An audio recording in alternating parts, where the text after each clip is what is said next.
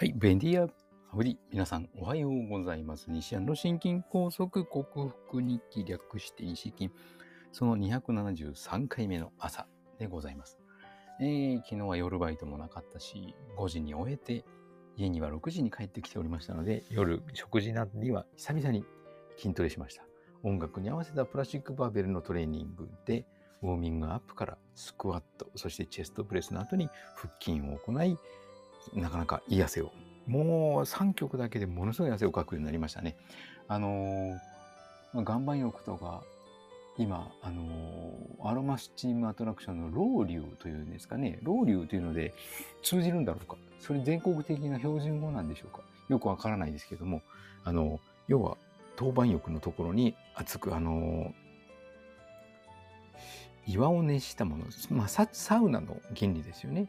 岩を熱していて、そこにあのアロマオイルの入った水をかけ、水蒸気を立ち上げ、それを、で、室温を上げて発汗を流すという、そういったアトラクションが全国的に流行っているみたいなんですけども、それをやっているおかげでミトコンドリアが活性しているのもあるでしょう。まあ、2週間に1回しかやりませんけど。はい。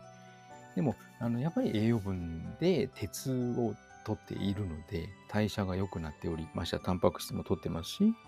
代謝が促進されているので、もう3曲筋トレ本気でやるだけでものすごい汗をかくようになりました。いやー、暑かった。一回風呂入ったんですけど、もう一回シャワー浴びました。はい。で、えー、っと、皮腹筋、ふくらはぎのトレーニングと握力も取り入れたので、下差型のあ血圧は150、90、70って昨日と変わらないか。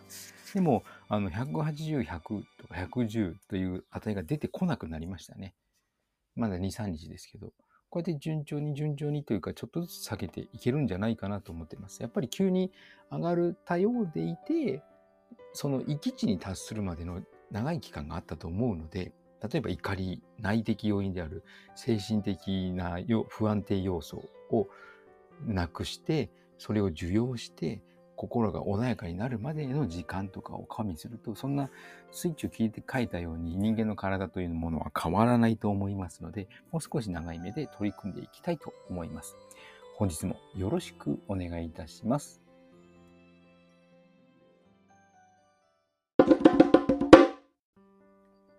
はい。改めまして、おはようございます。健康運動指導士、理学療法士、そして笑い療法士の西田隆です。本日のテーマは、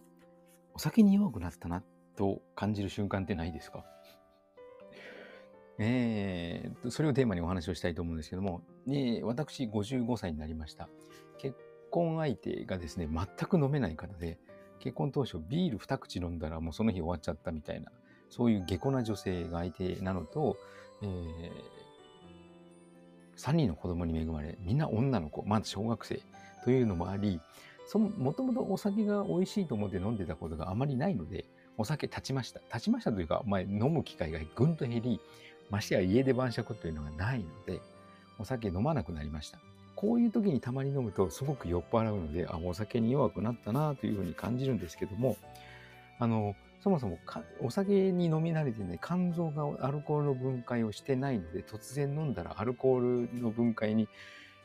慣れてない肝臓がびっくりしちゃって酔うということもあり得ると思います。ましてや年齢、加齢による肝臓機能の低下もあると思います。でそんな中であの、お酒飲む前に牛乳を飲むといいよというふうな俗説を、俗説でも言っちゃいましたけども、それを聞いたことがある方少なくないと思います。これ何の根拠もなくて、あの牛乳が胃に膜を作るから、はい、アルコールの吸収がというふうになると説明を受けた方、説明をする方いらっしゃると思いますけども、胃に膜が張ってもですね、胃が吸収するわけでもないので、あ、そんなことないな。アルコールは確か水と違って、はい。胃が吸収するのでちょっと早いというふうな医学書を読んだことがあります。多少アルコールは胃からも吸収されるので、その牛乳が膜を作るというふうな説になったんでしょうけど、牛乳、膜は作りません、実はですね。はい。それよりも何か食べてから、えーアルコールを飲み始めた方が吸収が遅いので、酔いの周りは遅くなると思いますし、変な二日酔いにならないと思います。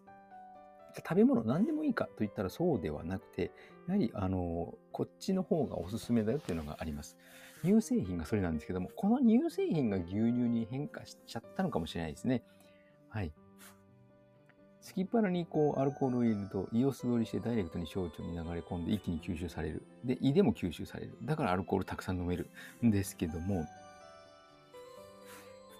お酒を飲む前に乳製品を取ると、タンパク質、脂質、ミネラルが豊富に入っているので、胃の滞留時間も長くなり、分解するのにそっちに一生懸命なので、後からアルコールが来ても、お前は後回しじゃというふうに言ってるかどうかわかりませんが、あのアルコールがダイレクトに来るよりも、ゆっくり時間がかかって、ゆっくりと吸収されるので、酔いの回りも遅いし、普通悪い二日にもならない。例えばですね、あの、じゃあ乳製品、ヨーグルトなどいいと思いますけども、豆腐などにしても、あの、湯豆腐や冷ややっこよりも揚げ出し豆腐の方が油を含んでるっていいですし、チーズなどもいいでしょう。で乳製品ではないですが、枝豆というのも理にかなっていて、枝豆、ね、豆によるタンパク質などと食物繊維があり、ビールの分解を助けるビタミン B1 が豊富なので、実はビールと枝豆相性がいいのはそのところからなんですね。まあ、お酒というものはいきなり一気に飲むよりも、おつまみをゆっくり食べてながら、ゆっくり飲みながらがいいということですね。もちろん年齢による肝臓機能低下もありますので、あんまり肝臓酷使しない。え肝臓をちゃんと、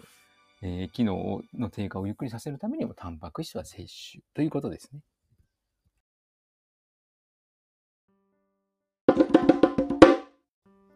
はい、お送りしてきました西安の心筋梗塞克服日記略して西筋は健常者や子どもたちに運動パフォーマンスの向上と健康の促進を運動指導と栄養指導の両面からサポートする健康運動指導士。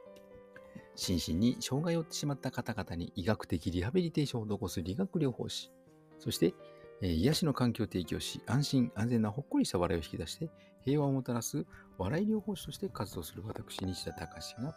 えー、コロナワクチン接種を4回、5回、6回、7回目ももう受けるんでしょうねという、あのそういう生真面目な高齢者の方々に囲まれて仕事をしているという、そういった職場環境によって被ったというか、はい、被害を受けたというか、発症したというか、シェディング被害と呼ばれる、その方々が吐き出す、そのスパイクタンパクを多分吸入しているからであろうことにより、吸入しているからであろうことによって、発症したシェディング被害というワクチン接種後こう症候群にも似た心筋梗塞のような狭心症のような症状シェディング被害と呼んだりしますけどそういった症状を、えー、オーソモレキュラー分子整合栄養学と呼ばれる栄養療法にて食べ物とサプリメントで必要十二分な栄養を補給しえー、ホメオスタシス、生体向上性という生命が自分の命を自分で守ろうとするその力を正常化させて、自己免疫力、自己注力を最大限に引き出して、このシェディング被害を克服しようと実践し、その内容をお伝えしている音声ブログでございます。はい。サプリは日に1回のものと毎日のものと分けて、そして運動も取り入れましたので、あと夜更かしはしないようにしっかり寝る。昨日は9時に寝たんですけども、はトイレと思って起きたら10時半だったという。そこからまた寝ましたけど、次、はっ起きたら次3時。もうなんかこうやって頻繁に起きることがおっさんなんですけども、それを加齢現象と捉えず、睡眠に対して何の要素が欠けているのかを、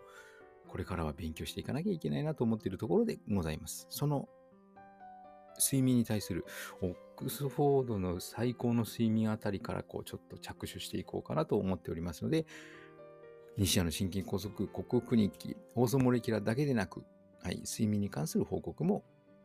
お待ち、やき、こうご期待ということで、はい、これからも楽しみにしておいてください。最後まで聞いてくださった皆様、はい、素敵な時間をお過ごしください。西田隆でした。ではまた。